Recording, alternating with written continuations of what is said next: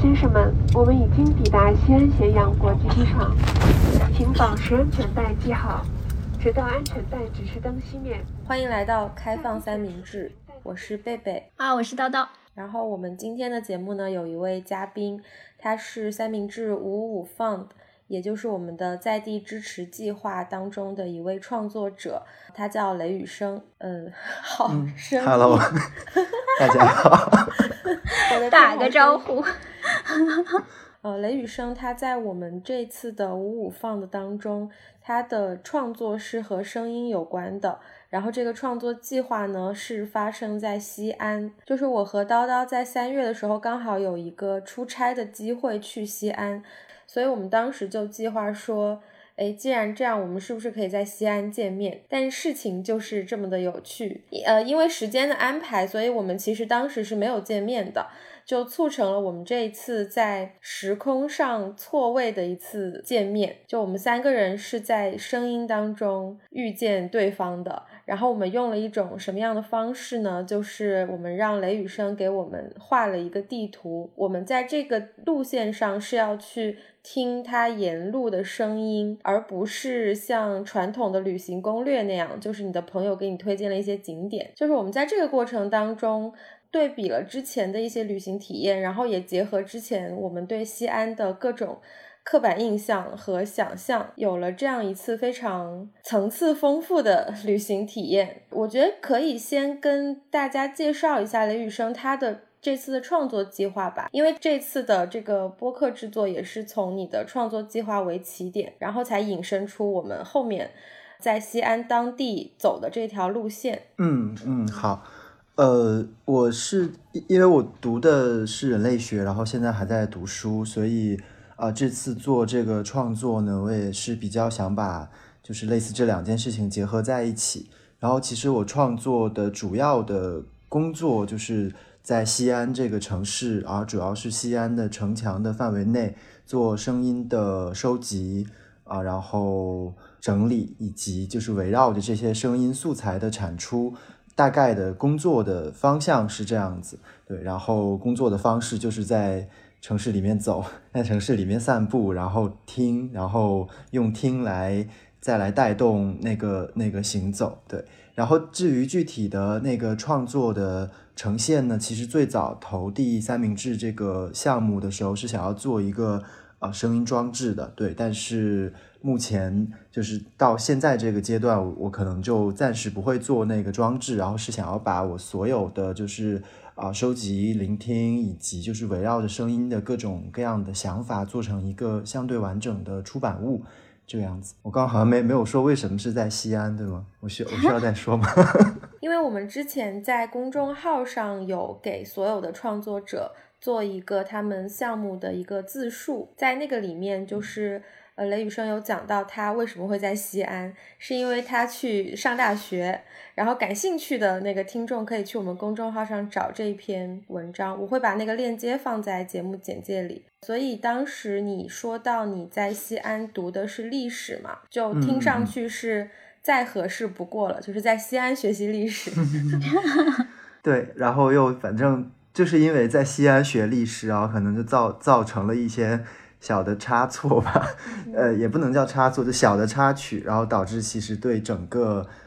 这个事情，以及对于就是现在来讲西安这个地方，就不断的其实也是在调整我自己对它的感受和印象，就就跟你们刚刚说的一样，就是在那个刻板的印象以及一些各种各样的想象里面，然后不断的在在体验这个地方，然后可能你的你的这个印象又会不断的发生一些变化。对，那其中还有一个很重要的元素是声音，但我觉得这个我们可以先不展开，因为我们等一下会在我们的这个讨论当中再去慢慢的跟观众解释为什么是声音这个元素。好，就叨叨可以说一下你第一次去西安的感受，因为你你因为你你是第一次到这个城市，但是我觉得很有趣的是，你第一次去你就用了这么一种。不同的旅行方式 去认识它，那它显然跟游客就是已经排好的这个，比如说去看兵马俑、去看钟楼的这种日程就会很不一样。那加上我们这一次本来出差的一个目的是去石油大学附近的一个艺术园区参加一个活动，就这么巧这几件事情凑在一块儿，我觉得你可以先。先讲一讲你当时的一些感受，也许是片段式的。因为可能因为我自己的背景的原因，就是我有建筑和城市还有历史保护的背景，所以你脑子里面就会不断的给你一层一层的盖一些所谓的刻板印象。那第一层肯定就是因为我我也是山西人嘛，那那个山西陕西其实在历史上是有很多相似的东西。那啊，那最最第一层的刻板印象肯定就是西安的。古城墙，然后兵马俑就是这样，就是它的形象非常的强烈的这种东西，啊，然后我又其实第二层盖上去的可能就是我对山西的，就是我总觉得他们俩有一些相似的地方。那我我在太原，我就觉得山西就是一个。就是它是一个面孔很模糊的一个城市，就虽然它有很很浓厚的历史，但是它在我的生活里，它又不是一个很清晰的一个城市的状态。那我对西安可能就难免会也带着相似的这种呃前置的这种感觉去看它，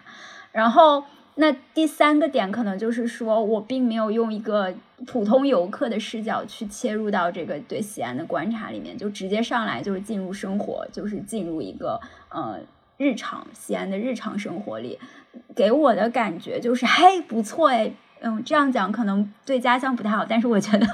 比我对太原的印象要好。当然，这个是很切片的，毕竟我在家乡生活了二十多年、十几年的那。我去到西安只是那么三四天、四五天，所以就非常的片面。但是，嗯，整体上给我的感觉其实确实是一种就是打破式的，因为也没有太，基本上我们只是看到了一个城墙的一个局部吧，算是一个城门的局部。所以说，嗯，西安，呃，传统意义上西安的那些典型建筑，我们基本上都没见着，所以。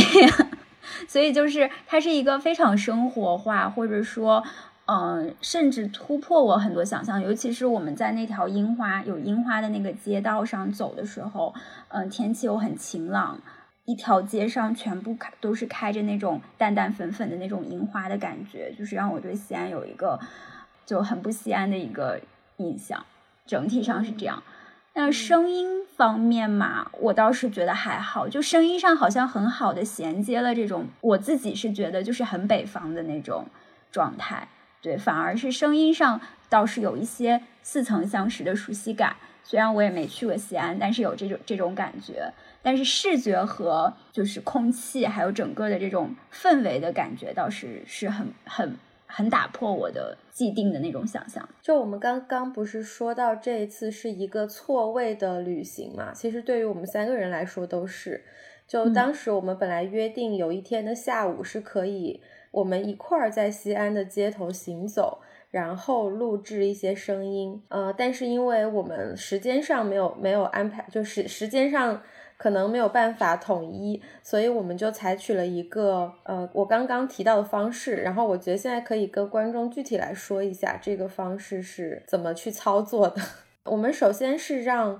雷雨生给我们出了一条行走路线，对，就是城市 city walk 的路线。然后你可以说一下这条路线，它它是一个用用怎么样的一个逻辑安排起来的吗？呃，其实，在做这条路线的时候，我我没有经过那种特别的。意义上的考虑，就就怎么讲？就是我我没有像一个导游一样说，我哎我要设计一个，如果你们来旅行，就是一定会让你觉得哇很惊艳，或者说很很惊奇的那种路线。就像刚刚刚刚宋宇讲的，其实我做了一条非常生活化的路线，然后这个生活化某种程度上就是我在这里呃做我的事情的时候，可能跟我的日常生活贴得很近的一条路。那具体来讲，其实是从。呃，西安的一个城门洞出发的，然后我不知道你们当时有没有从那个门洞进去，那它就是在啊西安的整个城墙的西南偏西南的地方，它叫含光门。对，然后从这个地方进去之后，其实应该是顺着城墙的一条呃小巷子。对，然后这条巷子，我个人的感觉是它非常的神奇，一方面它有很多的咖啡馆，然后。小的 bar，然后之类的，就是好像是年轻人或者说呃文艺青年们比较会经常去的地方，很多的呃，就是其实哪怕在西安生活的朋友都会跟我讲说，哦，原来西安还有一条这样子的路，或者他们会说，哎，这个路给我一种很上海的感觉，就上海也也已经成一个形容词了。对，然后然后可能再走的话，就是到了那个城墙的西边。大概就是刚刚你们讲啊，开满花的那条路，对，它其实就是沿着西边的那个城墙一直走。但是那个那条城墙的小巷对我来讲，我觉得可能跟就是类似钟楼那附近，或者是呃景就是景点比较密集的附近的那个城墙沿线就不太一样，因为那条路上其实你比较少见到看起来好像是游客的。啊，人更多的就是一些好像年纪比较大的老人在做自己的事情，然后车人相对其实都没有那么多。对，但是这样走之后，可能我设计了一下声音上的那个对比，因为在走到西大街，包括走到洒金桥，就是靠近呃回民街回坊那一块，其实就会变得比较吵了。不管是典型意义上的，就是都市里的车的声音，然后人的这种很很。很杂乱的声音，还是说到了可能回民街那样的一个区域里头，各种各样的食物啊，各种各样的游客、广告，所有的声音混杂在一起，在听觉上的那个反应会不太一样啊。所以总的来说，就是我在走呃我在画这条路的时候，其实考虑到两件事情吧，一个就是听觉体验上的可能有一点层次，那有的是非常生活化、非常安静，然后有的其实是相对更接近。大家对西安的那种想象，或者说要吵一点，然后一个就是，其实这条短短的路，它可能覆盖了就是这个城市不同的不不同的层面的那种景观，有的是年代的新和老啊，有的就是可能那个生活形态上面的不同的切片，对，所以我大概就做了一条这样子的路给你们。我觉得这条路的整体感觉还真的是挺不一样的。其实我跟贝贝是先从那个应该是上北下南南边那边，然后一直往那个含光门走嘛。然后我们俩是一直往南走。本呃，哎，咱俩当时也没有打车吧？是一直走过去。打了个车，打了个车。我们是这样，我们走，我们走着走着走着，发现好长呀，然后就放弃了。我们就说还是打个车吧。所以你刚才说我们。穿过这个城门，其实我们是坐在车上穿过去的。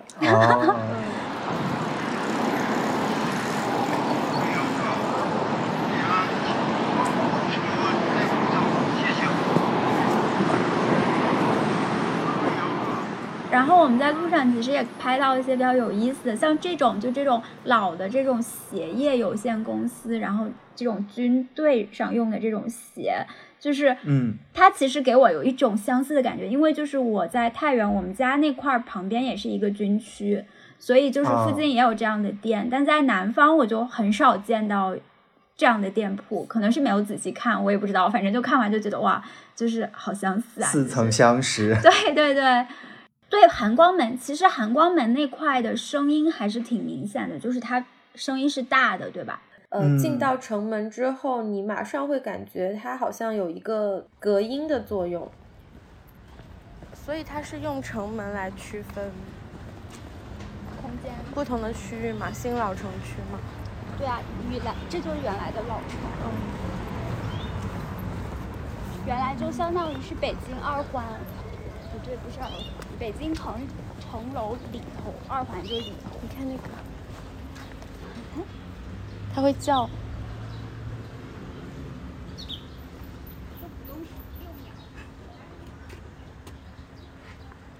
然后那天又是中午偏下午的时候，也路上也没有什么人，就是觉得好好安静啊，就是就是这个感觉。对，很快就到了。呃，刚刚雷雨生说的这个，就是让西安本地人可能都觉得有一点惊讶的一条小巷子。啊，火药局巷。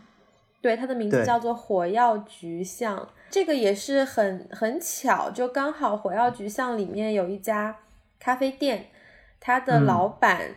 之前在三明治的每日书写过他开店的故事，然后那个时候编辑刚好就是我，所以在我去这家店之前，我就居然通过文字的方式已经跟这个老板认识了。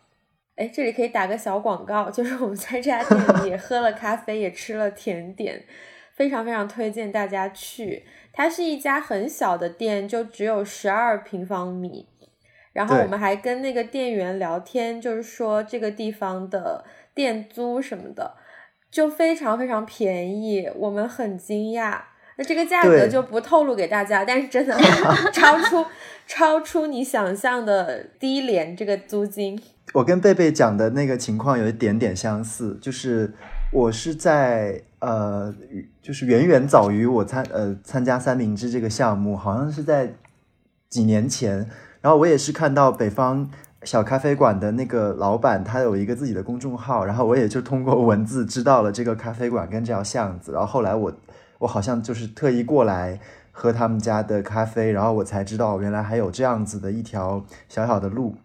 然后它现在很小，但它好像以前其实是有二楼的，就是它的二楼也很神奇，它它不能从你现在的这个店面直接上去，它其实是要拐到旁旁，对对对。拐到旁边有一个家属院，然后要上到二楼。然后以前二楼是一个呃小的书店吧，就会放一些老板自己收的二手书。然后如果你想要有更宽敞的座位，你也可以把你的咖啡带到二楼。但现在二楼好像暂时关掉了，对，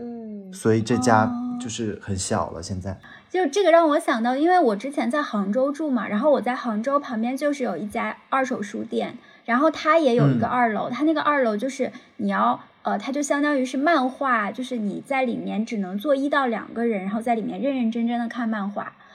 然后就是你要爬上去也是有挺费劲儿的一个事儿。然后我在这个呃北方小咖啡馆的感觉，就是因为它里面其实有很多漫画元素的东西啊。然后我跟贝贝在吃就是那个喝咖啡的时候，那个电视上放的就是一个漫画，呃，就是一个动画，对，然后就是那种二次元的那种日本的那那那个。方向的东西，就它它给你一种，就是这里有一群相似的呃人，他可能经常会过来，就相当于我们吃着吃着就会来了几个男生，然后他们呃聊天的内容，你就觉得他们很熟，然后包括他们的作息都是那种十二点以后才会起床，然后 然后可能那个晚上一两点两三点就才会睡的这样的一个，就是大家有着相似的作息，就感觉。呃，有一种无缝切换的感觉，就是好像说，哎，这儿好像跟我自己的在杭州的经历有一些什么连通，就就是是这样子的一个。睡到两点半、三点，我哐打电话，我爬醒了。对，因为录的时候正好这样没电了。嗯，等会儿吃饭。好，等一会儿。那这么多年都没涨过价。挺快，涨一百，涨一百就七千了。涨一百块钱，更强。不过这个这边的项目都不贵，那说那么大的店才六千块钱，就那样都保标。对，都不贵。嗯，这边店都挺强。这是理想店，小钱去完成自己的。嗯。那主要的成本就是你在这你。对，然后还有原材料嘛。嗯。那天有几个男生，他们来点单的时候。他们还没有进到店里呢，隔着那个店门几米，他就会说：“哎，老板来一杯什么什么。”就是他们非常非常熟悉的一种点单的方式。然后我就感受到这个咖啡馆的存在跟它附近的这个关系非肯定是非常紧密的。嗯，对对，就是这种声音上让你就觉得很，虽然我们俩是第一次去，但我一点都不觉得不就是不自在，或者就是像去那种网红咖啡店，你需要。很谨慎，或者说你需要保持一定的姿势什么之类的，就是对对对，你要你要端着端着一点。对对对，但是在这儿他就完全没有这种感觉。嗯呃，但是很有意思的是，这条路它再往前走可能两百米，对，嗯，就我的这个距离 感比较差，我不知道往前走了多少。应该不到两百，差不多五十米吧，应该对对对，很近的。然后你就会看到，呃，那一头的咖啡店，他们的整个装修和气质都不一样，并且有一家店，它就直接复刻了在上海，哎，那条路是武康路吗？就是有这个蝴蝶结的。好像是武康路，在上海的这个阳台上，当时是有一个老奶奶，她挂了一个蝴蝶结，然后她的阳台很快就成为了一个全国知名的网红拍照点。对，全国知名这个蝴蝶结其实，这个蝴蝶结其实你现在可以在很多城市看到。我前段时间去苏州，也有好几家店挂出了这个蝴蝶结，然后你就可以在，就是你在西安也可以看到这个蝴蝶结。对，就走到这儿以后，就有一种很有景观式的那种感觉，是吧？嗯嗯，对。我倒是想到，就是你现在图里的这个咖啡店，它应该是，呃，如果没记错的话，应该是去年开的吧。然后，其实你们刚刚说到那个北方那一家小咖啡馆，比如说你从声音上听到的是大家好像距离感非常的，呃，没有什么距离感，就是大家说话能体现出很熟，或者说哎那个生活的感觉，但是。我其实应该是在可能你现在图里的这个咖啡馆的附近也有听过，就是有刻意的在那里听说这里有什么样的声音。然后我发现就是宋宇刚刚讲，大家会有一点端着，就比如说大家要大家知道说这次来这里的目的是要拍出一些。漂亮的照片，或者说可以发到社交平台上的照片，所以你会觉得，哎，大家的那个讲话的那个方式，以及大家所有的其实讨论都是围绕着说哪个姿势比较好出片，或者说我要，哎，你站在哪里，就是这种同行的人之间的那个交谈，其实围绕这个的，所以你那个声音听起来，你也会觉得好像他们在呃说话的时候的那个节奏，其实是没有那么日常的。就其实他们是要要围绕着一些像是拍照或者是呃就是姿势的这些讨论，对那个其实其实很很微妙，但是其实你那个说话的节奏里面会有一点点细微的差别，就是虽然只隔了可能三五十米，但是好像两种状态其实是并存的，在这个街上，嗯，就是我想问雷雨生，你平时如果是来这条巷子，你通常是来做什么？有道理哦。呃，我有一个朋友的工作室，其实是在更更前一点的地方，所以我有时候可能会在那个工作室，就是做一点事情啊，就是做点自己的事情。然后如果说，比如说我要出去录音，或者说出去就是散步和听声音的话，我可能也也常常是从这条路呃附近出发的，对，嗯，所以就是经常会穿梭经过这个路。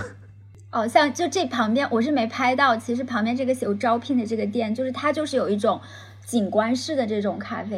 店的感觉，就是门口的人他的穿衣打扮好像就是要必须要跟这个是融洽的，并且有一种你是随时可以举起相机把它照下来的那种感觉。嗯，然后我们就到这儿了，就是我们一直往前，无极公园吧？对对对，就有一个打球的声音。嗯嗯，对对。这个也是我在我在就是录这条巷子的声音的时候，其实有特别采集过的，就是那个篮球的，呃，就是篮球街拍到地上，然后又弹起来的那个声音，以及大家比如说一群朋友在打球的那种跑动，然后大家在笑啊，或者大家在就是在在聊天这样子。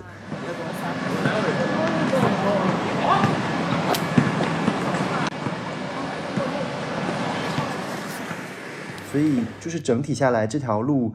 我其实也觉得它是有两两种东西的，就是一种就是其实这条路很密集的有一些咖啡馆嘛，或者是呃餐厅，就是很 fancy 的那种。所以说其实来这条路的有一部分一大部分人是非常年轻，然后可能非常呃善于 经营自己的形象的这样子的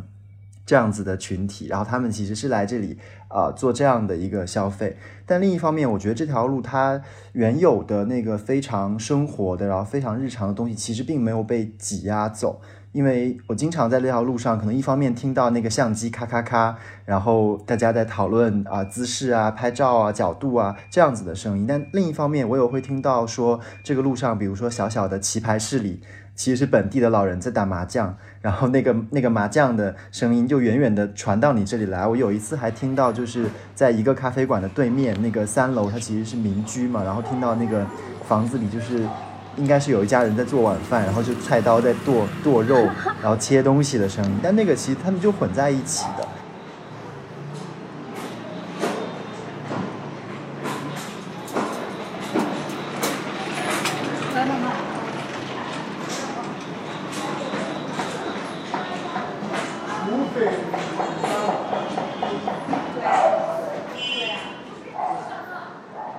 我觉得这条路比较吸引人的地方，恰恰就是在这儿，就是它有一种非常景观的，或者说非常呃打卡式的存在。但另一方面，它又有一个很日常的，然后是非常生活式的那种场景所露出来的那些声音，然后他们其实就互相好像，啊，就是互相的有一些交织，然后存在这样的一条很。窄然后很小的街里面。对，我感觉这个其实是挺难得的，因为如果说我，因为我不太确定它的时间，就比如说这个街它变成它有了这些一部分的网红气质，大概是在什么时候，以及就是未来的它会走走向什么方向上？因为像上海有一些街，它可能就会渐渐的被 gentrify，呃，就是被市生化嘛。那呃，那之后的话，可能网红的东西就会越来越多，然后它可能会抢占掉这些作为日常存在的一些空间。那可能像你刚刚提到的麻将的声音，呃，还有就是那个切菜的声音，以及这个篮球的声音，可能就会慢慢消失。但是目前他们好像是很融，就是很大家都关系比较融洽的在一起，这感觉确实挺少见的，因为就是。你会感觉说，我是一个，就是在一个喝咖啡的地方旁边，可能会有一个，呃，我的想象就是我的惯常的想象，可能会有一个草坪，或者是有人在，比如说玩飞盘，或者是在野餐。但是篮球这种非常就是相对而言比较传统的体育项目，它就会出汗，会有可能你会联想到有有有有这种篮球的这种滋妞滋妞的这种声音，它和咖啡它不是一个呃在。常规的联想里面，它可能不在一块儿的这种，但是它现在就是就在一块儿，这感觉还挺有意思的。嗯嗯，然后我刚刚想到，呃，的确，我们一直在说现在城市的声音听上去都很像嘛，因为你站在大马路上能听到的就是车辆的声音，这个是大家最熟悉的。呃，刚刚我们聊的时候，我就突然发现，哎，原来网红店也会造成 街道声音的同质化。就如果一条街开的都是网红店，大家大家都端着说话是吗？对，然后咖啡店里播的音乐可能也都是同一个调调。对，大家的这种拿杯子啊、吃拿那个刀叉吃东西啊，可能都是发出很像的声音。所以就是需要有一些让你卸下防备，让你彻底的就是那种瘫倒，或者是躺下来，或者是松弛，就是前段子很熟很火的这个词儿，就是你是 松弛的状态，可能。才能才能有一个所谓的本地性啊，或者是在地性啊，或者是就是这块儿的这种感觉，嗯。嗯，或者是就是哪怕你走在一条路，然后你发现这都是网红店啊，你就就随便啊，我就很松弛的进去。对对对，就要一点没脸没皮和那个就是对对对，其实你要一点要一点那样子的状态，然后你慢慢就会发现，哎，好像你就开始创造一个自己的那个泡泡了。对对对。对，对其实你刚刚讲到这条街，就是我我我没有去查证，但是我反正隐约也听说，比如说有越来越多的想要做咖啡店或者做一些呃甜品店啊，这样这样子的店呃店主可能开始来这条街，可能想要租一个地方，或者说在这附近，其实他们有一点那个集群化的那个趋势。但是我觉得可能还是有城墙的原因，就是城墙里其实有那个保护容积率的那个限制嘛，然后再加上也不可能说呃短期内去大拆大建什么的，所以我觉得这些啊就是这个区域里面这种生活的场景，然后包括就是人的居住这些，应该暂时不会有太大的。呃，变动，嗯，对，然后话话又说回来，我觉得常常就是我们觉得一个很网红或者很市生化的这样子的区域，就可能我们乍眼望去或者听去，会觉得是一个很同质化的东西。但我自己的那个那个感受是，就是你那你就再多听一会儿，或者说你在呃可能待的稍微久一点，你会发现好像还是有一些比较细小的那个东西会出来，然后会会帮助你打破那个印象。嗯，比如说我有一天很晚的时候，在另另一个不是不是这条街，就在一个一个夜市那个地方吧，就吃东西。然后因为那个时候已经很晚了，所以其实一方面就是就是那个夜市里很典型的那种酒瓶，然后吵闹，然后大家喝酒划拳之类的那个声音。但另一方面，因为很晚了，所以其实我发现就是垃圾车，然后可能清洁车都开始出动了，让他们在洗垃圾桶，然后在打扫。然后甚至有一些店，就是因为他早可能他晚上是租给这个这个这个铺子，但是他可能早上的时候是租给另一个另一个人是去做早餐的，所以他们那个时候其实在换招牌，然后干嘛干嘛的。就是我会发现那些你都可以算作是城市的，好像那种基础设施的那个那个声音，它在保证就是这条街，然后或者说这个夜市的这一块能够运作下去，要要倒垃圾，要扫地，要把地面的那些污渍洗干净，然后那些小的声音都进来，然后好像那个区域又变得更丰富了。就类比一下，我觉得其实我们在谈的这个火药曲巷也是类似的，对，嗯，就有点城市的 B 面的那种感觉。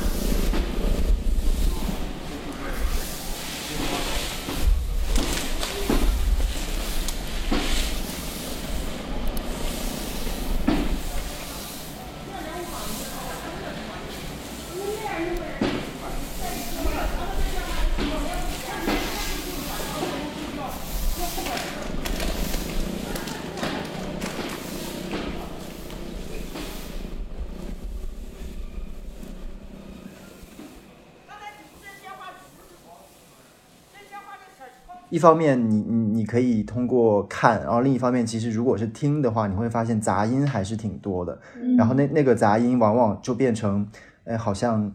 一个我们刻板印象里的街道或者是城市，突然之间有了一些新的解释，或者说呃新的细节，或者仅仅是跟你的自己的生活有关的一些新的东西进来了。我觉得那个感觉很神奇，很也很好。因为我们这次的。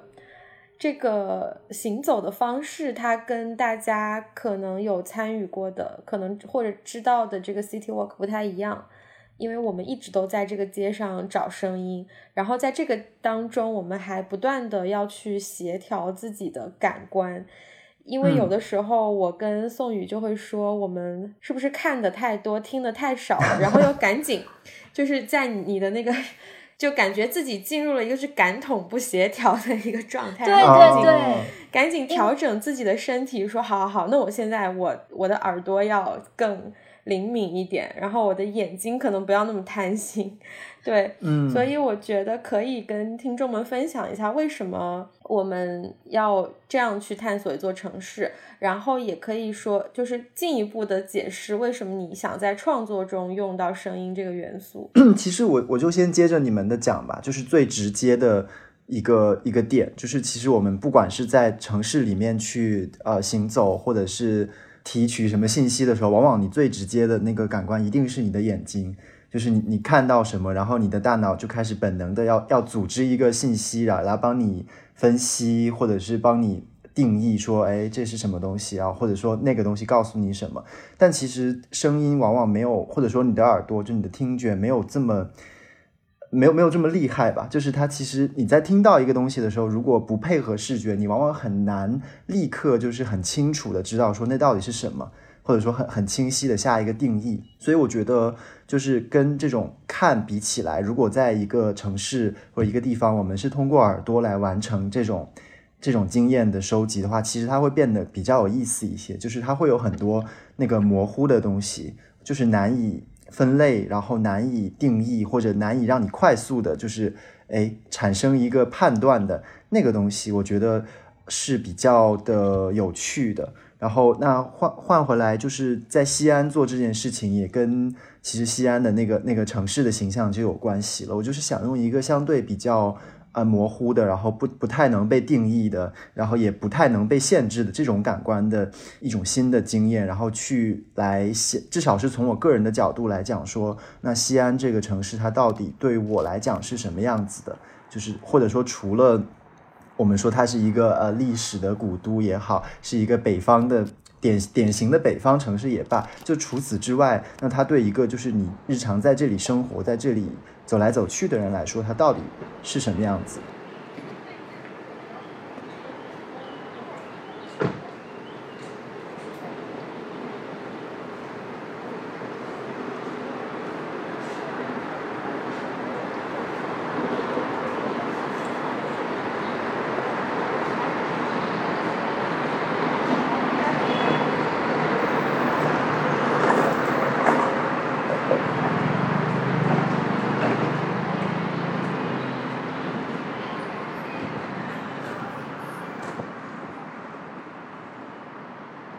从声音或者说从听的角度出发，我觉得更往更大的说，它还是一种感官经验嘛。所以，我我还是想要去，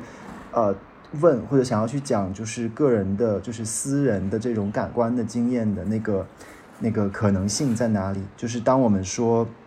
呃，一个城市其实越来就是呃每一个城市在越来越同质化，或者说这个城市的景观越来越啊师生化、资本化的时候，那我们在这个生活的空间里头，我们能够通过个人的这种感受，然后个人的经验去。就是去去打开的那个那个空间在哪里？所以我也选择了声音，其实是想要往就是感受或者说个人的这种感官的体验这个方向去靠拢的。嗯，对。然后我们现在翻到的这一张旅行照片，就是我们从火药局巷出来。它它其实应该是叫迎迎春巷吧，就是呃这条南北方向的路。对。然后在这条路上。对，其实我们从那个含光门进城墙开始，我们就一直都能看到这个城墙，就就是你走两步，然后就会有一个隐隐约约，总总是会在呢。它总会有一个建筑物之间的缺口，你是可以看到它的。然后我们从火药局巷出来之后，就有一个也是，就是这这应该应该叫什么？就是 对，城墙就是横横在我们的横在我们的面前了。然后这个就之前跟你聊天的时候，你也有说到这个城墙嘛，因为本身你是学历史专业的，嗯，然后就有说到在这个城市里，你能看到很，就是你能非常直观的看见历史，就是这种建筑物它就是存在在那里。嗯，然后我当时其实我小时候是去过西安一次的，那个时候是小学刚毕业，然后我那个就那次旅行，我甚至还在城墙上骑过自行车，就学学习骑自行车，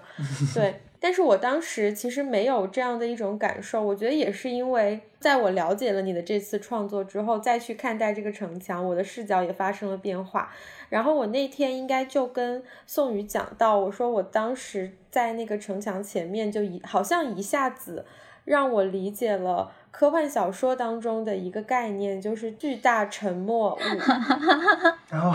就是 BDO，嗯。我刚进入这个城墙的时候，那个区域它的道路还是我们现在非常熟悉的城市里面的那种柏油大马路，很宽很宽的柏油马路，然后上面也是走着车，还没有进入到像火药局像这种相对比较呃封闭一点，然后安静一点的环境，所以那个城墙的存在就更加突兀吧，就是它是它本身是一个历史。的样貌，但是它底下又是非常现代的一个景观，因为我联想到了这个巨大沉默物体，我还去查了一下它的一些定义。嗯，它它的定义有四点，第一个是它它是一个智慧体的造物吧，就是它不是自然存在的，然后它是非常大，并且人类可以进入去探索，就像我们可以爬上城墙一样，我们可以在上面骑自行车，然后它的。制造者通常是不出现的。对于站在他面前的人或者任何生物来说，那谁创造了这个巨大物体是一个谜。当然，我们可以通过去查阅史料知道这个城墙是怎么来的。但是，当你站在他面前的时候，你显然没有办法立刻把这个知识和你的感官连接起来。因为这个墙到底是谁造的？就是你可以理解它是由一些非常具体的人，就是工匠一砖一瓦的建造的。嗯，但它整体这样出现的时候，你很难把这种具体的生活，就这个人到底是怎么造的这个东西，和你当下这个感受连接起来，因为它已经成为了一个整体出现在你的面前。就想到你当时说到的这种，呃，在这个城市里当下的生活跟。过去的这种沉重的历史，或者说宏大历史，它的那个对应，呃，就很像我站在那个城墙前面的感觉。我听上去就是有一种这种感觉，就是我不知道啊，这个只是我自己感觉。就是你刚刚你不是解释说为什么要用声音来选择用声音来记录西安嘛？我就我就是感觉西安它其实如果说通过图像和视觉的话，就无法避开像贝贝刚刚说的这个巨大沉默物，就是它是一个。呃，跟常规生活尺度完全不相关的一个存在，就是你不管对你在旁边不管盖几层的房子，你跟这个城墙一比，你立刻就能感受到这里是西安，或者说。或者说这里是一个古都，它在视觉层面上状态的地方，对对它的存在性太强了，就是它很占据我们的就是的的整个脑子这个系统里面就会出现这个东西。那反而你选择了声音，其实就用用一种方式避开了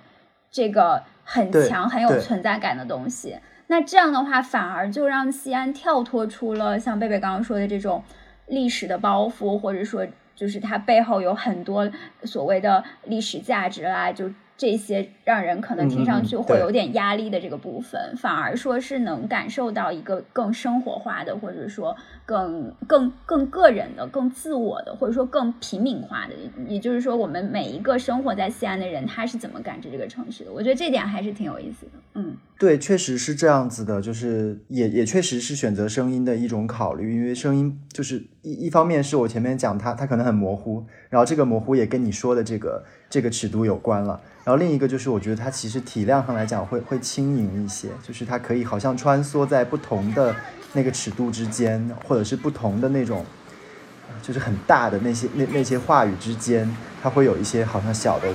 缝隙让你可以进去。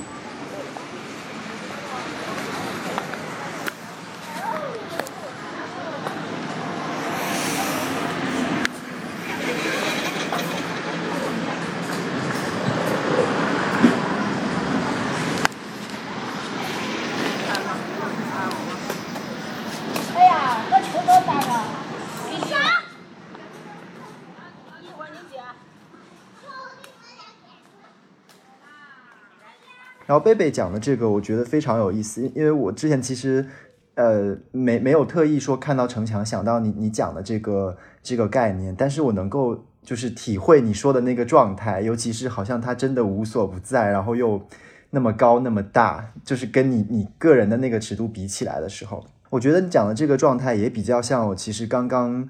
开始三明治的创作的那个阶段。我记得我们当时聊天的时候，其实也。花了很长的时间来聊，就是为什么是西安，以及那个历史的那个那个背景跟个人就是私人生活的关系的那个问题哦。但我觉得我现在可能会有一点点的变化，就是就是因为其实，在那个时候，我我有一种倾向是想要去回避掉这个。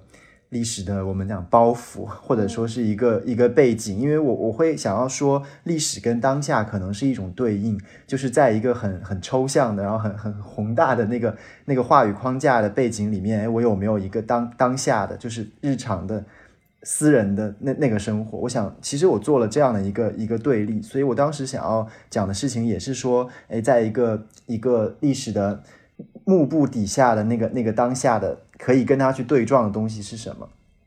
但是到了现在，我好像稍微温和了一点。我会觉得，我我其实不会那么强的倾向要要去回避那个历史的背景。我会觉得说，哎，其实好像这真的就是西安的一部分，就是你其实真的是回避不了跟。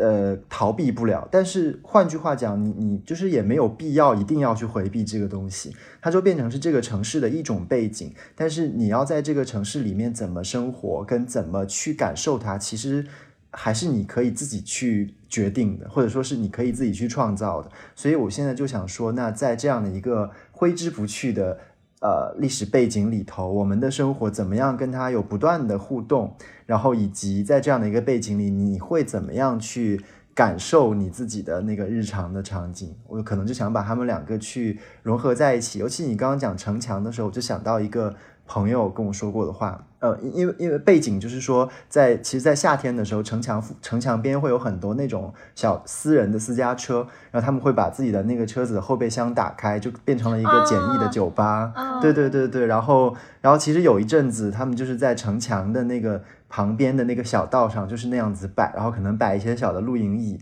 你就可以在城墙边坐着喝酒。然后有一次跟一个朋友在那里的时候，他他就没有要椅子，然后他就直接坐在了，哎，不是，就是靠在了那个城墙上，就整个后背贴着那个那个城墙，然后他就说，哎，这个城墙真的是天然的椅子，因为它那个角度是最符合人体工学的，坐的是最舒服的。然后，哎，然后我我突然就想到说，其实我们看着它是一个很巨大的，然后象征性的，甚至是有一点空洞的东西，但是如果你一定要去用它，它变它可以变成你的椅子，或者它可以变成家具，变成了一个对对对对对，巨它可以变成具。类似什么你的按按摩器，就你就可以在上面拉伸展自己之类。就我突然想到了他跟我说过的这个话跟这个场景，然后我就觉得，哎，那这样子的话，其实我面对着一个看似非常抽象的东西，但其实你也可以让你个人的那个生活跟你私人的那个感受和它之间有一点点关联。然后我觉得那个关联一旦产生了，它好像对你来讲又变成了一个新的，嗯。就是新的氛围或者说新的场景了，也蛮有意思的。哇，这个跟刚刚我们讲的那个，就是你在网红网红街里面，就是要要自信的走进去，然后做你自己，其实是一种感觉。就感觉我们把自己对自己的一些东西去和这个巨大沉默物所想要释放的这种威严或者说宏大的这种叙事，我们在尝试就是打破它，或者说切开它。对对对，然后把它变成我们的家具。是。然后这里面就一直都很安静，然后就很生活。对对，这一就是这个呃西边城墙的这，就是你火药局像往北可能出来一点这一块儿，呃小区其实都比较老。然后我我也是，就是我在那里面走的时候，我都觉得非常的安静，就是安静到几乎听不到太多声音的那那个那个状态。对对，然后然后可以听到有喇叭在说收旧衣服这。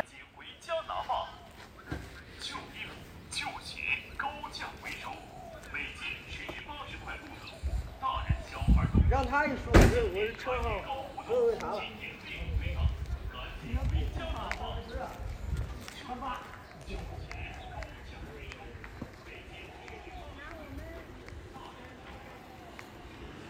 对，然后然后走到，其实走到那个呃城墙底下就开始有有车的声音了，就马上就不一样了。然后而且路也更宽了，就是你那个。行走的那个尺度也也也就变了，对对对，我觉得在那边，你对于自己离城墙的距离会马上很有感觉，因为你稍微离它近一点，你就可以听到车的声音；对，离它远一点，车的声音又慢慢听不到了。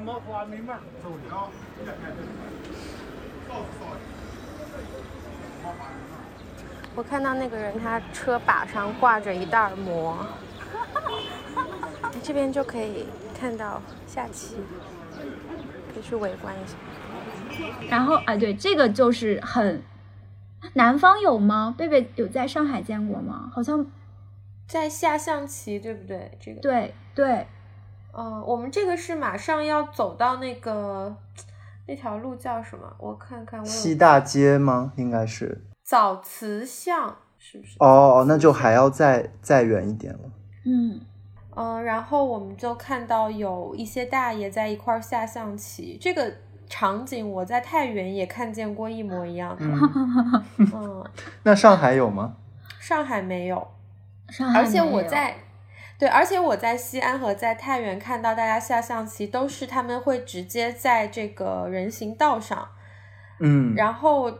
他完全不会觉得自己的这个象棋摊儿把这个道给堵了。就非常自在的使用这个公共空间，然后这种状态我还蛮喜欢，就是种理直气壮感。对，说到这个，其实我想到，就是我在城市里面录音的时候，也也经常会碰到这样的场景。然后一般就是下象棋的，一般是一群大爷嘛，然后就他们几个人可能在坐在那个桌桌子边，然后可能另外外围有一小圈人是在观战。是的。对，然后像是城墙边，就是在其他路上录音的时候还。还就是录到过，比如说在打麻将，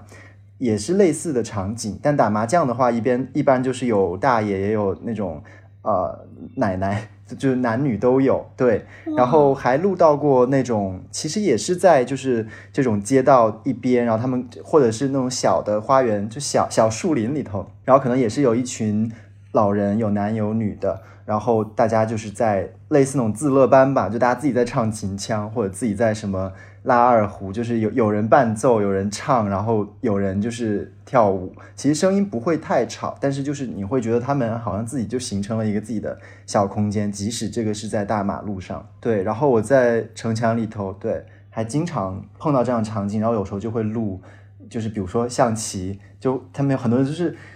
下到比较精彩 或者比较紧张的时候，其实就是类似捶桌子啊，或者手就比较重啊，或者是就是其他人会评论嘛，或者说会会给他叫好，就是这种声音，其实他们都是就。配套的，对，就是 或者说打麻将，就是他们相应的，就是有人在说话，有人在出牌，然后有人在笑，然后有人在骂，就是其实这些声音他们会连在一起。就是贝贝说这种在大马路上，确实太原、山西、陕西都比较多。我在南方基本上我在绍兴见过，但他们是会不会在马路正中间的，就是。人行道正中间，他们会靠里一点，或者是像你说的，在小公园里啊，或者就他不会说是直接占用你可以通行的这个空间。然后声音上，声音上其实差不多，像你说的，就一激动了可能就拍桌子什么的。然后会有一些人，那这块其实是能听到很多地方话的吧，就是陕西话。嗯，对，能听到方言。一一般是没有人讲普通话吧？我觉得在这种在这种地方。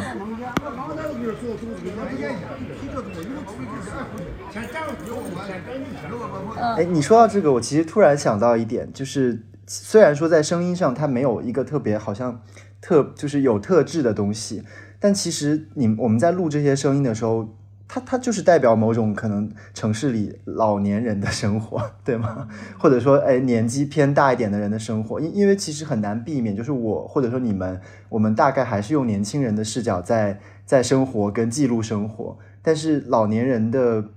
就是。声音或者他们的故事，其实某种程度上是跟我们有距离的，或者说是是在现在的这个。呃嗯，就是你能够看到的这些东西里面是缺位的，所以我经常就是会发现城墙底下其实有很多老年人，有的就是在在唱歌跳舞，或者就是坐在那里晒太阳闲聊，或者像这样的下象棋打麻将。然后我觉得那个声音尽管它一点都不特别，但是录下来你你你能够意识到说那个其实是另一群人，就是老或者说你之前没有那么想要去了解的人的。生活的那个状态，所所发出来的那个声音的环境，特别同意。我觉得，就老年人的生活，或者说他们的娱乐，其实是被这个世界所忽，就就整个社会环境是忽视的。我们一直都更关注的是年轻人、青年人，或者说更多的人是不想把自己抛到中年，而而不断的去讨论什么是中年，什么是青年，就是他对年龄其实。是有一种焦虑在里面，但老年人就有一种感觉，就是已经彻底放手了，就是我已经到这个状态了。那他们的一些公共活动，大部分所占据的空间，更多的是一种偏向于免费的，或者说是，嗯，对，或者说 是很便宜的这样的一些空间。那可能说像街道或者是马路上是最常见的，或者是公园。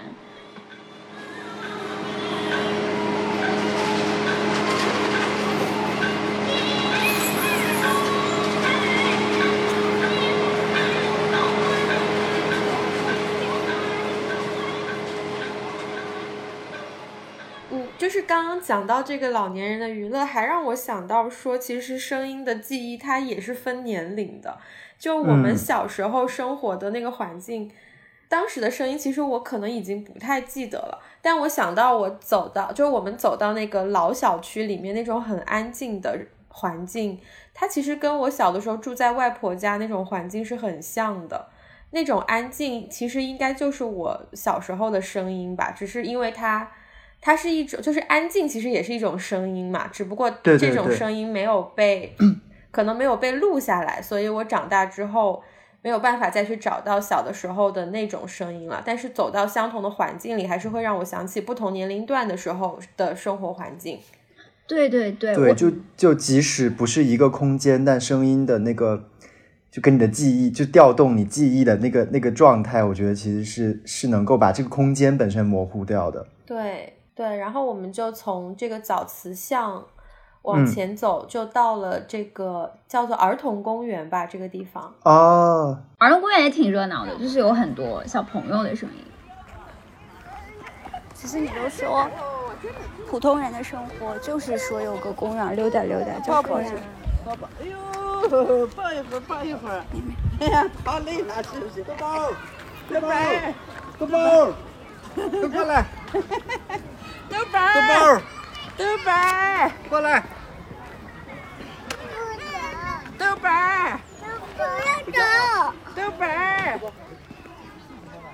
儿童公园的，呃，我我忘了是哪个门儿，因为我方向感也很差。就是儿童公园的对面有一个很好喝的咖啡，就我经常会去。然后，哎，我突然想到，因为我我不了解上海的那个状况，就是我发现我在西安，就至少我经常去的这些，往往都是就是好像，哎，如果我们说到咖啡馆，好像它本来应该是一个有有一点姿态的那个地方，但是它又跟那个日常的生活无缝衔接。互互不打扰，或者说就是互相打扰，就是我觉得这个状态在西安其实蛮常见的。因为提到儿童公园旁边那个，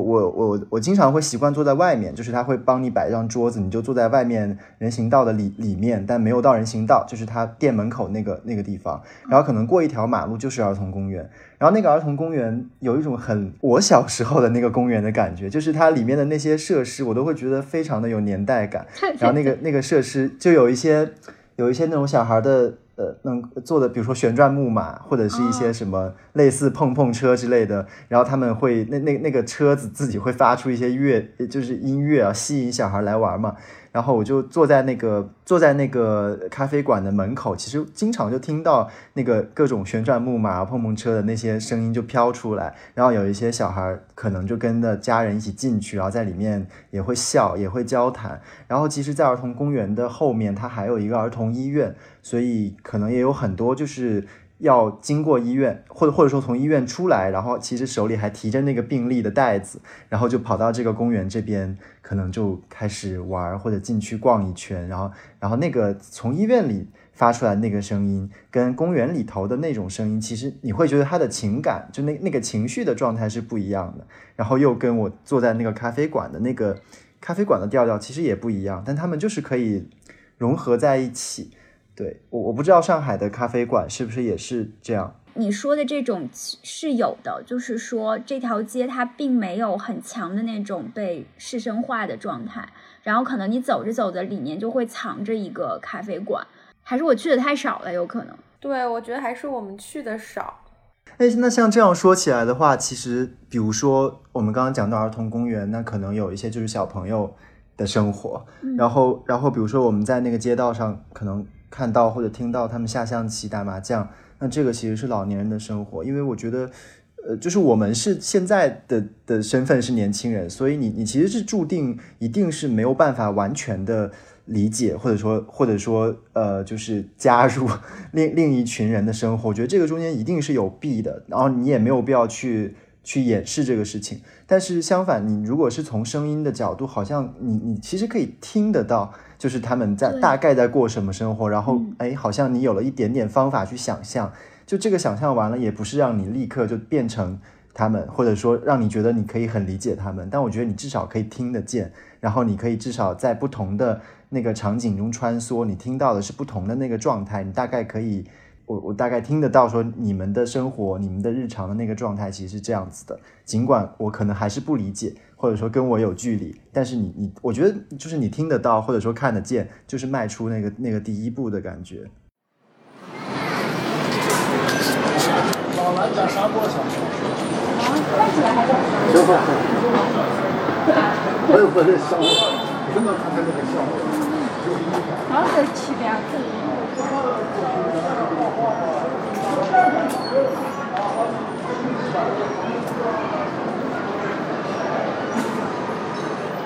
然后我们这块儿应该是就是来了热闹的地方。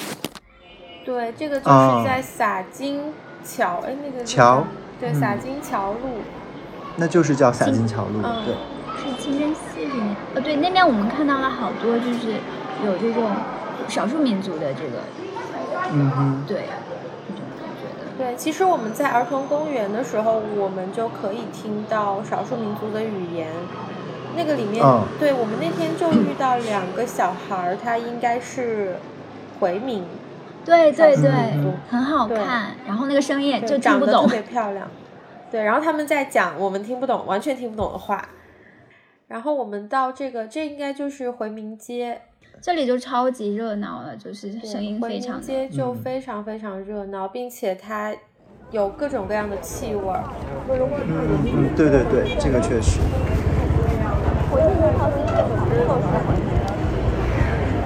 嗯，它和那个泉州的感觉不一样，泉州还是市井，泉州游客化了，这儿没有。好漂亮！可以拍一下，可以拍吧？应该可以拍吧？不会拍了就要买吧？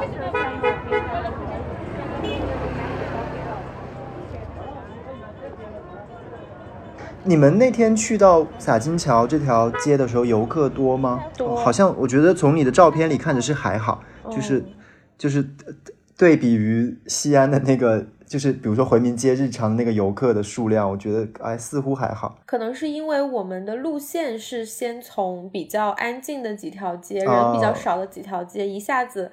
拐进这个洒金桥路，所以当下的感觉是人耳朵爆炸，对，对，就嗯觉得你的耳朵就成已经过载了。对，嗯，哎，其实不只是你们，就是我，我有时候会特意拉我的朋友跟我一起去这里，然后他们有两种反应，就是就是如果他是陕西或者西安本地的朋友的话，第一个反应就是我不要去你。为什么要要要？对对对对对，就是你你为什么要去一个只有游客去的地方？就类似说我们去大雁塔，这这个是一个意思。对，第一个是这个，然后第二种第二种反应就是，比如说我说我们去里面逛一下，就是就是大概乱走，就走不同的巷子。然后他们可能待了个四十分钟，就可就会问我说，我们可不可以离开了？因为耳朵要炸了，然后就觉得耳因为耳朵炸，然后导致头晕，然后导致就是就是反正很不舒服之类的。对，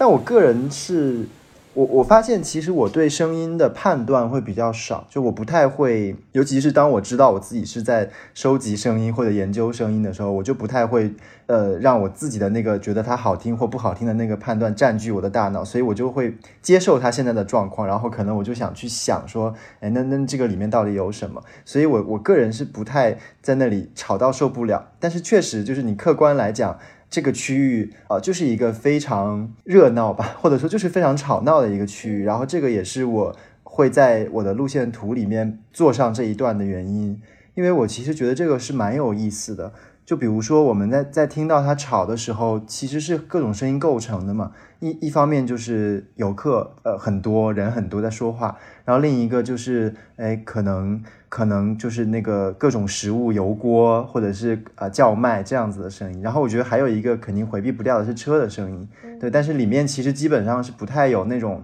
轿车的，就是其实一般都是你这个图里的这种小电摩呃电动车，或者是那种三轮的那种。那应该叫什么？三轮摩托吗？蹦蹦就是它其实是可以呃之类的，对，也可以装货，就是可以运货的，对，所以我觉得这个吵就是所谓很吵闹，其实它的声音的来源也是多元的。然后你从这个里面，好像你就可以，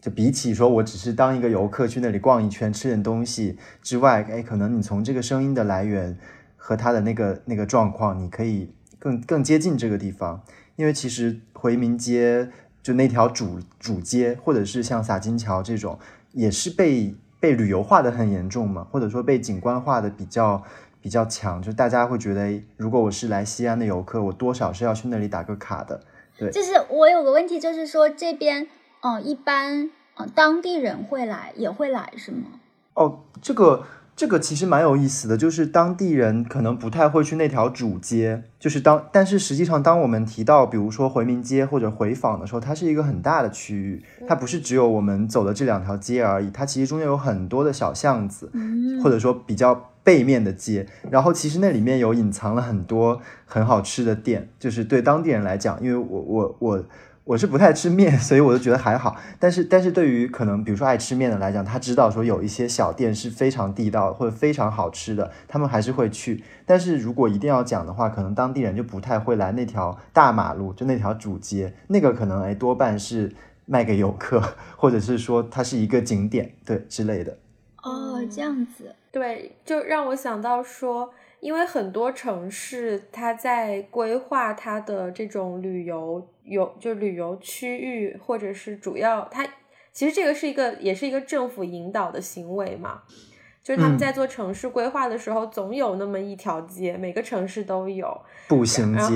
对，然后就感觉这个街上的声音，它好像是一个。指标嘛？就是我们要达到这个声量，它才好像是成功了。我们把这条街给卖出去了，这种就够热闹了。对，就够热闹，达到这个级别是可以了。我记得在香港，他们好像专门有这个要求，就是说有些街不可以太吵，然后就因为太吵了，所以他就会限定说在什么什么阶段，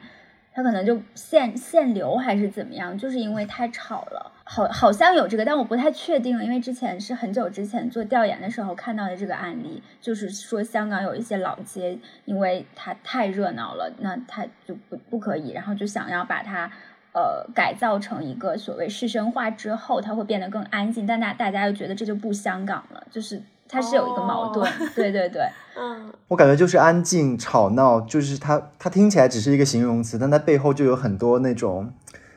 判断的标准。就是或者说，对于城市，我们讲城市的时候，其实有很多隐含的那个那个价值的取向。比如说，一般来讲，其实是越是有钱人住的地方，越安静。就是比如说别墅，别墅区，它往往是最安静的。然后或者说，哎，好像越吵，然后越生活化的地方，可能往往是房价没有那么高的。就是从那个市生化的那个角度来讲。对，就是有很多面相吧。然后对于，其实它只它本来最开始只是一个音声声音的形容词，吵或者安静或者怎么样，或者说分贝量有多少。但是它慢慢会变成一个有有社会文化那个判断的东西。那这个又很矛盾啊，就是像比如说像你刚刚说的，你不，你刚刚提说你因为你在做收集嘛，所以你。最好不要带着价值判断在里面，所以对声音的这个分贝是一个完全的 arch，就是怎么说记录或者说存档归档的这种形态去去做的。我就会想到说，前两天我跟贝贝在安福路那边刚好有一个呃合作，然后我们俩就会想说，哎，那有这个合作，我们可以去一下安福路。如果说作为一个就是居住在上海的人的话，我们也是不会说想要去宇宙的中心去看的，就是觉得那边真的好多人，你每次去的时候，你会有一种呃很膨胀，或者说脑子有点懵、有点乱的那种状态。那我们刚好因为一个合作，那就可以带着观察的角度，或者说带着去可能会有一些什么新的稿件或者说什么议题的角度去去观察它，那更多的也是一种对它的一个。呃，记录或者说是就是存档这样这样的方式去去到一个所谓的网红的一个一个一个片区，那它就是我觉得这个很有意思，就是因为它热闹，但它热闹背后其实最开始肯定是本地人把它炒起来，或者本地人把这块经营的很好，让它变得有意思了，然后结果他慢慢慢慢就把这个权利让渡给了。一群特定的人，就比如像网红街，或者说像这种旅游以旅游为主题的这种街道，那他就让渡给了这外来的游客，然后本地人就撤出去了。然后怎么说它的西安，就是说的大一点，它的西安性，或者说它的地方特色在里面，就变成了一个有点矛盾，或者说有点变得有意思了。就是你到底它是很西安吗？可是西安人他又不去那儿啊，就是有一种这种很奇怪的感觉。对，我觉得这个可能也是很多，就是你问你跟本地人说我要去，比如说我要去回民街，我要去大雁塔，他们会觉得，啊，怎么讲，就是就是对你有一种判断了，觉得你这个人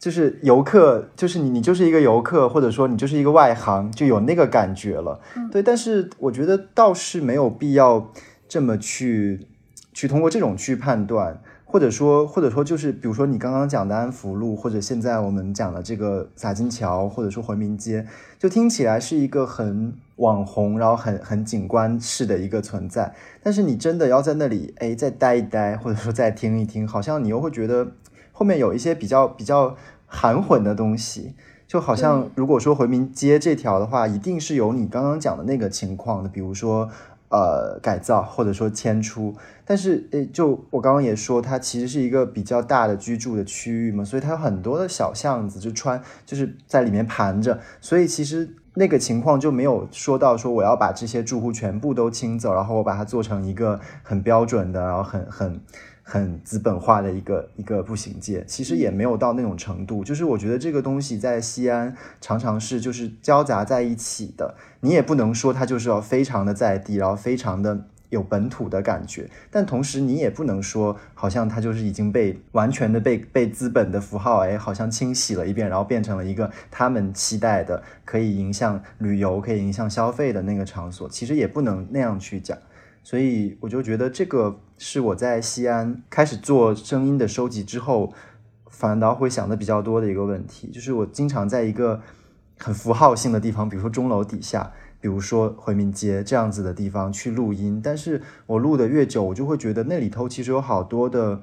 很模糊的东西，是是我们不会去想的，然后也不会去讲的，但是从声音里面它可以反映的出来。嗯，对，就像你刚刚说的那个，因为看到回民街，我想到我之前有一次录音的时候，就录到可，比如说是在那那个街上开店的家长，然后他们就有小孩。然后，然后可能就是几家的小孩就在一起玩，然后他们就在那个巷子里跑，然后呃，我也听不懂他们在说什么，但是就是你能听出他们好像很开心。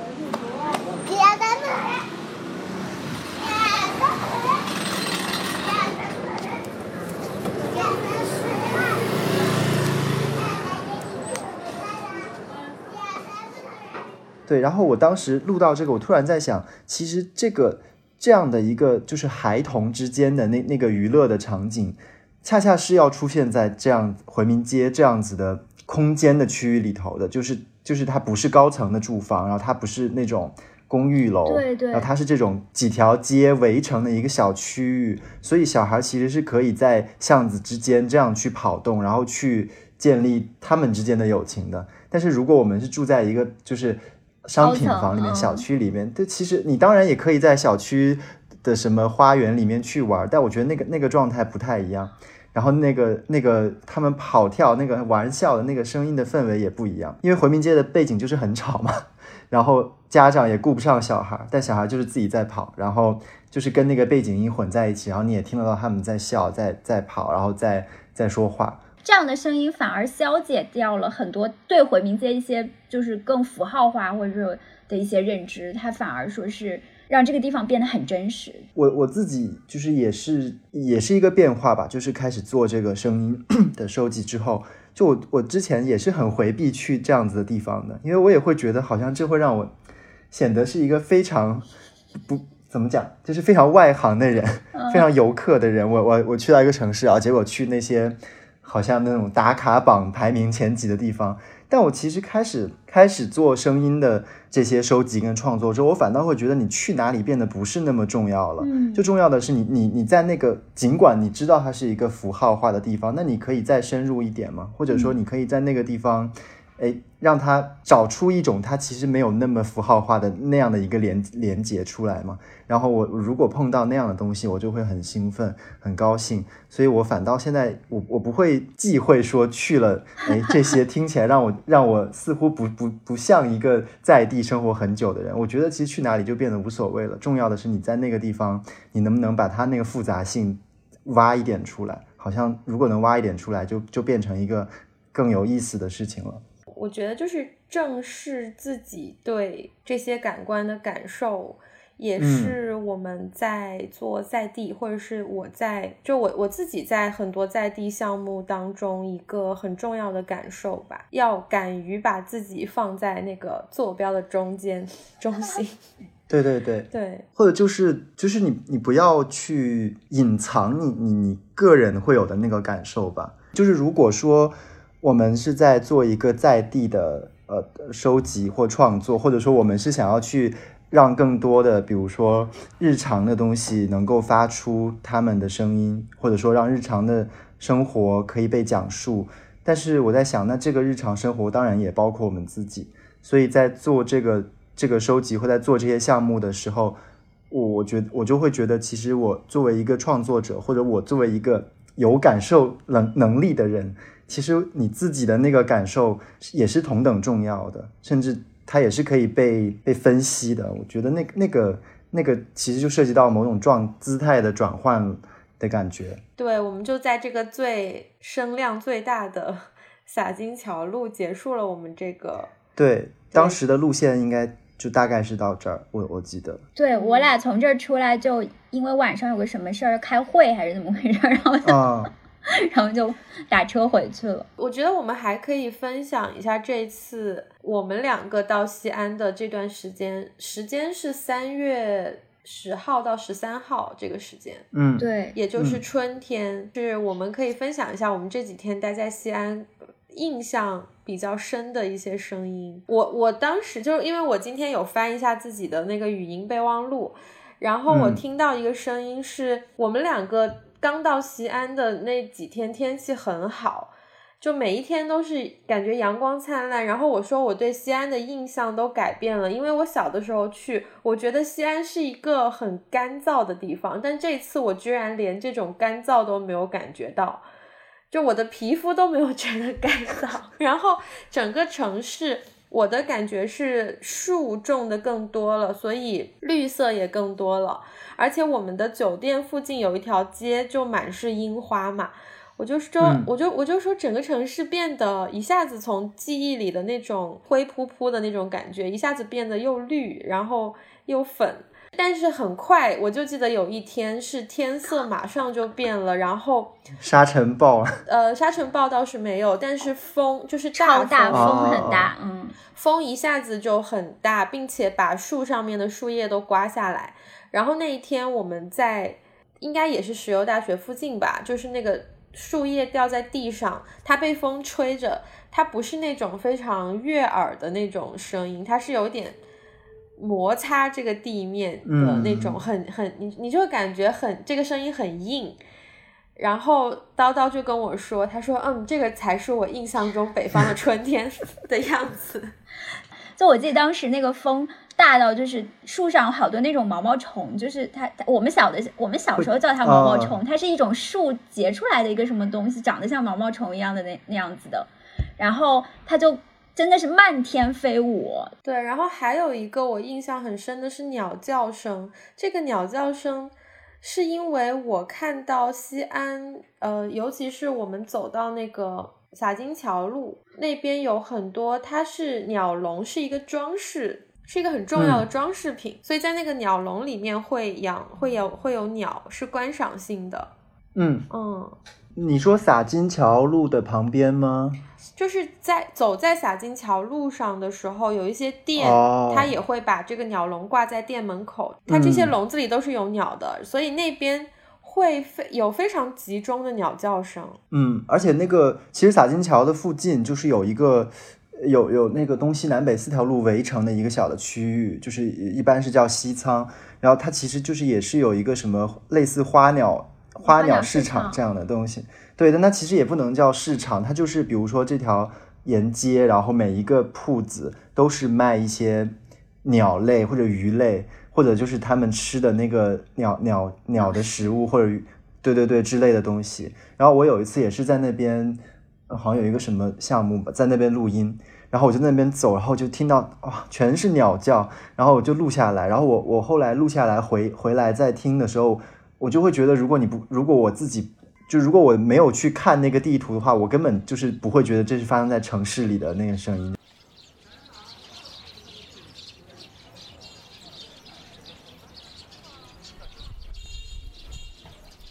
因为如果说你没有那个空间的地图了，然后你也没有一个必须的方位和物理的那那个那个位置了，你只是听声音的话，有时候你会出错的，就是会有一个类似听到这个声音，我会觉得，我会猜，比如说其实是在一个不是城市的环境里面，就是类似这样子的，就是失误的那那个那个东西，但那个东西反倒又又又好像是声音的某种创造力，就是你可以脱离这个城市的地图以及一些标准的东西的判断，然后你只是通过那个声音来来想象或者来连接你自己的回忆的时候，你会发现，好像它给你创造了一个新的场景。我印象比较深，就是当时我们，呃，我跟我们俩在那个车里面，然后准备走的时候，门口就其实就应该就是那个大叔，他卖水果，然后就是几块钱几斤那个声音，就对，是他是用嗯。陕西话说的，他是用方言在说。很，很，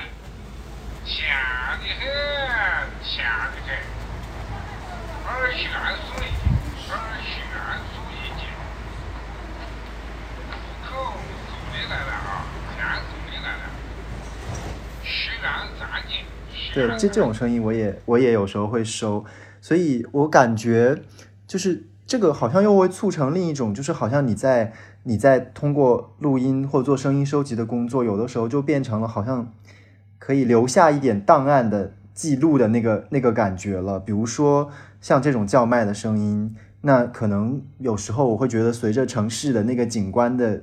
更迭，有些这种声音其实就会消失掉。就是它慢慢其实不太会出现在一个，比如说城市的商业区域或者城市的写字楼的那一块儿，其实不太有这种声音。然后像是我之前在城墙里面，呃，有一个小的区域，它其实是要要拆掉了，因为它要作为那个博物馆的扩建的用地。然后我就有有录了一次，就是那个有一个大喇叭，然后那个喇叭里面就在放说我们这个区域要征收了，然后有一些条例讲给大家听，然后大家就嗯赶紧就是拥拥抱那个新的生活，就是赶紧签字啊之类的，就是有一个这样子的广播。然后我其实把那个录了下来，因为我觉得那可能就是时间早晚，然后这块生活就是自然形成的这个这个样态，其实也要被可能被抹掉，或者说被取代，但是。你你哪怕只是录下来了一点点这个声音的片段，它好像可能几年之后或者多久之后又变成了一个其实是当代的某种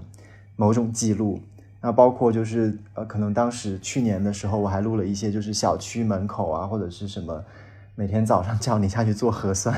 就是之类的那种声音。对，虽然我我我我我一一般是不会想要回听那些声音，但我觉得那个东西。哎，被你的录音笔，被你自己的手机录下来的时候，它好像也变成了你，嗯，就是回忆 某一段时间，或者你记录某一个当代的事件的某一种方式。我觉得它是一个更，就是更私密的方式，然后更个人、更私人化的方式，但同时也可以是一个有有有力量的一种，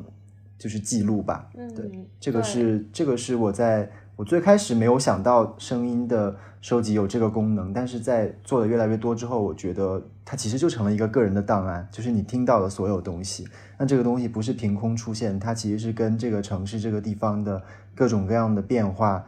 是连在一起的。所以你你在听的时候，你也在记录一些东西。对对对，同意。因为我们这一次，我们这一次其实虽然我们带了一个很专业的录音笔。但其实我们 对，其实我们实际上在城市当中行走的时候，录音的设备就是自己的手机。然后你刚才说到这种对当代的记录，就是我我突然发现，就是说能够随时随地的录下身边的声音这件事情的历史其实是很短的，就是每个人手里都能居然都能有一个这样的设备。这在我们生活当中，应该也就是这几十年才有的事情。那之前的录音，它其实是一个很，也许是很昂贵，或者是技术上对于普通人来说，它没有这样一个设备。那可能是在录音机出现之后才有可能，而且那个时候录音机不是还很大嘛，它也不可能搬着它到处走的。对，所以我们要真的是要珍惜我们现在有的这种。便利性，对，感觉照片是比较好，容易获取的，但是声音反而是比较，呃，就是这里这几年才开始去观察，这其实也是一个好事，就是说我们可以在声音上有更多的挖掘。那像雷雨生刚刚提到的，就是你说这个声音具有很强这种个体属性，但同时它的公共性又非常的，它的公共性也不差的，就是。纵观去年上海最灿烂一年，你就知道说你听到的那些声音，瞬间可以把你带回到当时你所经历的那种感受上。他做的就他有点像，有点像呃呃那个，有点像呃怎么说？通过音频来做一个拼贴，然后它的冲击力不亚于视觉上的一个一个东西。所以，所以对，我觉得。这个事儿是一个很能带动大家很多就是相似的情感，然后去感同身受的一种创作媒介。对，或者或者说就是其实，比如说你要做一个当代的记录，或者说你的记录要有公共性这件事情，我觉得它它跟个人生活其实是没必要完全分开的。嗯，就是换言之，并并不是说。我有一些我私人的这个经验或者私人的选择，在这个我的记录里面，它就不公共了。我觉得，我觉得这不是矛盾的事情。对，就是从声音的角度体现的很明白，因为每一个声音都是我去录的。那那我在录的时候，一定是有我自己的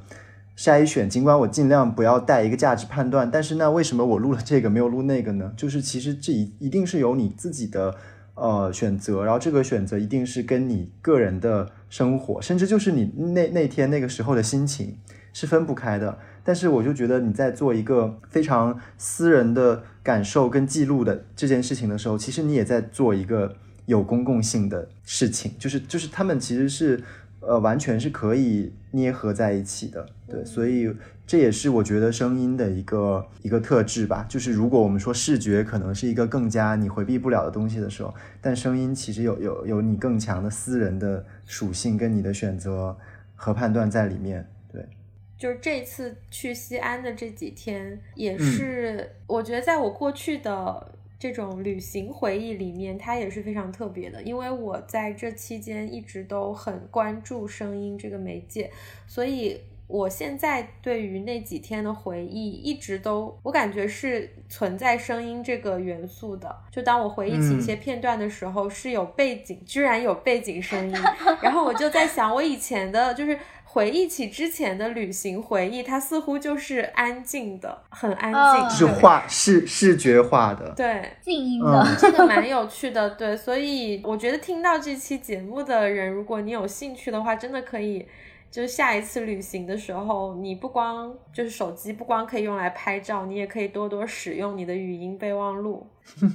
嗯，有道理。是的，就是在我们聊天之前，其实我也。我也挑了几段我之前录的那个声音来听，然后我突然发现一件很神奇的事情，就是我是一个方向感很差的人，然后我看着，甚至我有时候看着地图，我都会觉得，哎，这些路他们是怎么连在一起的？就是单纯看地图，我会 get 不到那那个事情。但是，但是我在听那个声音的时候，我一下就有了那个空间的感觉了。就是我听到那一段，我立刻就想到说，那个是什么时候我。在走一条什么样子的路，然后我听到了那个东西，然后它带出来的是一个什么样的空间的那种状态，以及不同的路怎么拐角，就那些我慢慢都诶可以想起来，或者通过那个声音可以把它们连接起来。所以我觉得就是声音可能或者说听作为一种感官的方式，的确会跟视觉有一点不一样，但是这个不一样可能对于每一个人来讲。呃，又都是有差异的，所以就是不妨试一试。对，但是你确实是能够感受到在声音当中，它记录的这种空间感，它仿佛就是真的能把那个空间感也装进去。他自己都，他小燕自己都说移动不好，说移动你年轻人可以，干四十多岁，你想干他不要你，就你年轻时候啊给你。就说嘛，看你刚带说可能放感谢你的收听，你可以在小宇宙 APP、苹果 Podcast、网易云音乐、喜马拉雅、QQ 音乐和皮艇 APP 收听到我们的播客节目。欢迎关注我们的公众号“三明治”，了解更多与三明治有关的内容。另外，也很欢迎你加入到我们的写作项目——每日书和短故事中，写下你的故事，记录你的生活。我们下期再见。